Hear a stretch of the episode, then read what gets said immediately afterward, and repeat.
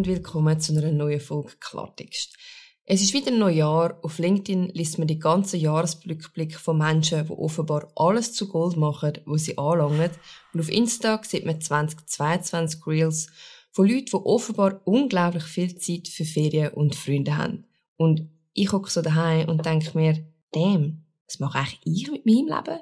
Ich muss der allerlangweiligste Mensch sein, was es gibt, weil ich im 2022 kein Unternehmen gegründet habe, nicht meine Weltreise gestartet, mich verlobt oder irgendwie neu erfunden habe. Wenn ich an mein Jahr denke, ist das Erste, was mir in den Sinn kommt, dass ich den Zehen gebrochen habe. Ich meine, das kann auch ein Highlight sein, aber ich glaube, das Bild will auf LinkedIn niemand sehen. Vor allem fällt mir kein inspirational Quote dazu ein. Vielleicht, don't break your Zeh, it makes fucking weh. Anyway. Warum erzähle ich euch das? Weil ich ziemlich sicher bin, dass es noch ziemlich vielen so geht wie mir. Weil wir nicht alles Erfinder und Millionär sind und auch nicht werden wollen. Aber irgendwie fühlt man sich manchmal trotzdem schlecht. Dabei steht unter den LinkedIn- und Instagram-Beiträgen nicht, wie viel Scheiß das die Leute erlebt haben. Vielleicht hat der eine oder andere von denen ja auch etwas gebrochen oder einen netten Mensch verloren. Wenn man ehrlich ist, kann ja eigentlich jeder ein paar schöne Bilder finden und sie zu einem netten Reel zusammenschneiden. Und die Musik macht den Rest. Ich meine, ich bin 30 und ich muss auch noch brüllen, wenn bei Frozen Musik anfängt. Aber im Endeffekt geht es uns ja allen gleich. Man erlebt Gutes und Schlechtes und die einen machen halt noch ein paar mehr Fotos von dem Guten, wo sie nachher zusammenschneiden können. Aber egal, wie viele Ferien andere gemacht haben, es heisst noch lange nicht, dass dann ihr Leben wegen dem perfekt ist. Viele starten darum schon deprimiert ins neue Jahr, weil man noch viel mehr sieht, was andere gemacht haben und man selber hat vielleicht auch viel gemacht, aber es kommt einem in dem Moment nicht in den Sinn, weil genau das hat man nicht gemacht. Ich frage mich zum Beispiel mega oft, wie andere Leute so viel in die Ferien können. Ich denke dann an den Kopf, was verdienen die? Woher nehmen die die Zeit? Und dann weiß ich im anderen Moment wieder, okay, mein Geld frisst Heu und ich bin schlussendlich lieber im Stall wie am Strand. Aber so ein bisschen vergleicht man sich eben doch. Wenn das mit dem Vergleich aber zu viel wird, dann wird es ungesund. Vor allem, wenn einem andere anfangen zu sagen oder das Gefühl geben, dass man etwas anderes machen sollte. Ausser es hat mit deiner Gesundheit zu tun. Rauchen ist scheiße, es stinkt und sollte man aufhören. Ich lebe immer nach der Devise, die Meinung von Leuten, wo ich nicht um Rat würde fragen, wenn es mir schlecht geht, ist mir egal.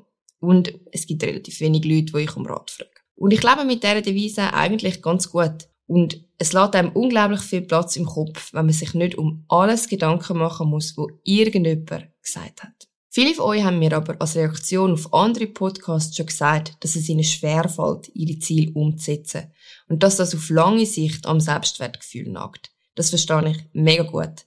Es gibt nichts Frustrierenderes, wie sich ein Ziel zu setzen und es dann nicht so recht erreichen, dann versuchen zu verdrängen und am Schluss müssen einsehen, dass man selber die schuld ist, dass man es nicht erreicht hat. Und sich dann noch viel schlechter fühlt, wie wenn man sich eigentlich gar kein Ziel gesetzt hat. Ich kann euch aber einen Tipp mitgeben, wie dass man besser seine gesetzten Ziele erreichen kann, ohne dass man am Ende vom Jahr das Gefühl hat, man hätte nichts erreicht, was man sich vorgenommen hat. Und das ist, überleg dir, was für ein Mensch willst du sein.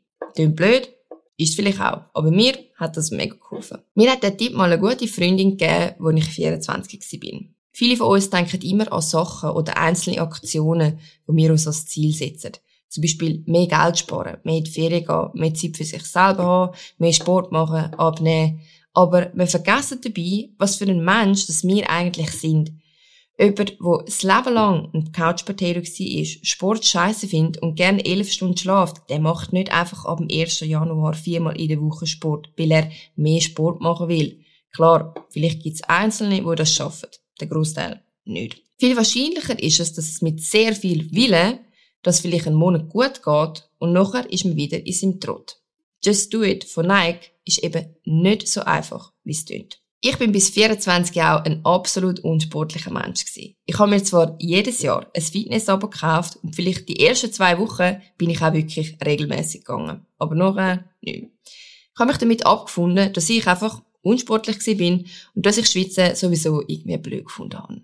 Weder in meinem Freundeskreis noch in meiner Familie ist Sport wirklich ein Ding gewesen. Und daher habe ich auch gar nicht jemanden gehabt, der mich irgendwie gepusht hat.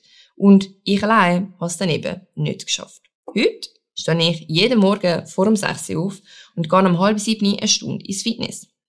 Wenn mir das jemand mit 24 gesagt hätte, hätte ich vermutlich gesagt, Bro, geht's dir gut? Wie ist zu dem gekommen? Ich bin nicht auf den Kopf geht oder so. Also doch, schon ein paar Mal, aber an dem ist es nicht gelegen. Es war eine Mitbewohnerin von mir, die mir den Floh ins Ohr gesetzt hat. Ich habe im 2018 mit einer Amerikanerin zusammengewohnt, die jeden Tag am Morgen 20 Minuten meditiert hat. Und da muss man dazu sagen, sie ist eigentlich so überhaupt nicht der Meditationstyp gewesen und vor allem hat sie unglaublich gern geschlafen. Ich habe sie dann irgendwann mal gefragt, Julia, wieso stehst du eigentlich am Morgen um halb sieben auf, um dann auf dem Boden zu sitzen und 20 Minuten die Augen zu machen? Das ist doch völlig blöd. Bleib doch einfach länger liegen. Die ganze Unterhaltung, die auf das gefolgt ist, kann ich jetzt nicht zusammenfassen. Aber die Quintessenz, sie hat sich jahrelang vorgenommen, mehr auf ihre psychische Gesundheit zu achten. Mehr Selbstvertrauen aufbauen und mehr Zeit für sich selber zu haben. Und das hat alles nie geklappt. Darum hat sie sich vorgenommen, jemand zu sein, der zu sich schaut. Was auch immer das beinhaltet. Und für ihren Tagesrhythmus hat sich dann am besten ergeben, am Morgen 20 Minuten Zeit für sich zu haben. Und wenn sie dann faul war und eigentlich nur wollte schlafen, hat sie dann eben auf dem Boden meditiert. Wenn sie keine Zeit hatte zum Meditieren, dann hat sie am Abend ein Bad genommen. Weil am Abend hat sie keine Lust mehr gehabt, zum Rumsitzen. Jetzt kann man sich fragen, ja, warum hat sie sich nicht einfach vorgenommen, jeden Tag 20 Minuten zu meditieren?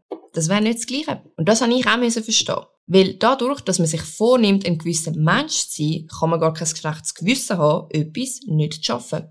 Weil es gibt verschiedene Möglichkeiten, an das Ziel zu kommen. Sie hat immer gesagt, ich will nicht meditieren. Meditieren ist langweilig und dann muss ich früh aufstehen. Sie hat sich aber vorgenommen, jemand zu sein, der zu sich schaut. Und meditieren ist halt einfach ein Puzzleteil davon gewesen. Ich habe das recht inspirierend gefunden, weil ich mir auch immer viel vorgenommen habe, wo dann schlichtweg nicht in mein Leben passt hat. Ich wollte Zeug machen, wo nicht zu dem Mensch passt hat, wo ich schlichtweg bin. Ich habe mir darum als Ziel genommen, ich bin ein sportlicher Mensch. Anmerkung, es spielt überhaupt keine Rolle, ob man zu dem Zeitpunkt sportlich ist oder was auch immer man sich vornimmt. Ich habe mir das gross an meine Zimmertüre geschrieben. Ich habe mir das jeden Tag gesagt. Und dann wird es plötzlich einfacher. Weil, was macht denn ein sportlicher Mensch? Der läuft zum Beispiel ein Bushaltestelle mehr, der trinkt genug Wasser, der bestellt eher einen Salat als Pommes. Es fängt mit so kleinen Sachen an. Und es sind genau die kleinen Sachen, wo wichtige Gewohnheiten sind für spätere, größere Ziele.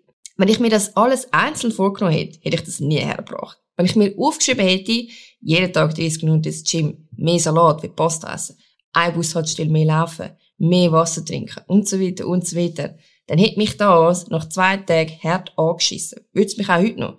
So viel kann sich gar kein Mensch vornehmen, ohne dass es ihm ablöscht. Genau darum ist es für mich hilfreich gewesen, mir zu überlegen, wer ich sein will und was eine Person, wo das ist, also sportlich, würde machen oder wählen in dieser Situation. Das hat mir enorm geholfen. Und für all die, die das nicht recht glauben, mein erstes Fitnessziel war, dass ich 15 Minuten bis 6 Stundenkilometer laufen kann. Ich habe das streng gefunden. Mein zweites, dass ich drei Sit-Ups schaffe. Heute renne ich problemlos 10 Kilometer in einer Stunde. Also, wenn ich das schaffe, dann schafft ihr das auch. Meistens dann meinen wir viel zu viel, was überhaupt nicht in unser Leben passt. Nein gesagt, just do it. Jede Inspirational Quote auf Instagram von irgendeinem Influencer am Strand mit einem Sixpack heißt No pain, no gain. Ja, schön für dich. Aber jeder Mensch hat ein anderes Leben. Jeder Mensch bringt mehr Sport in sein Leben, aber nicht jeder Mensch will dafür am Morgen um 4 Uhr aufstehen, damit es in seinen Tagesplan passt. Und das ist voll okay.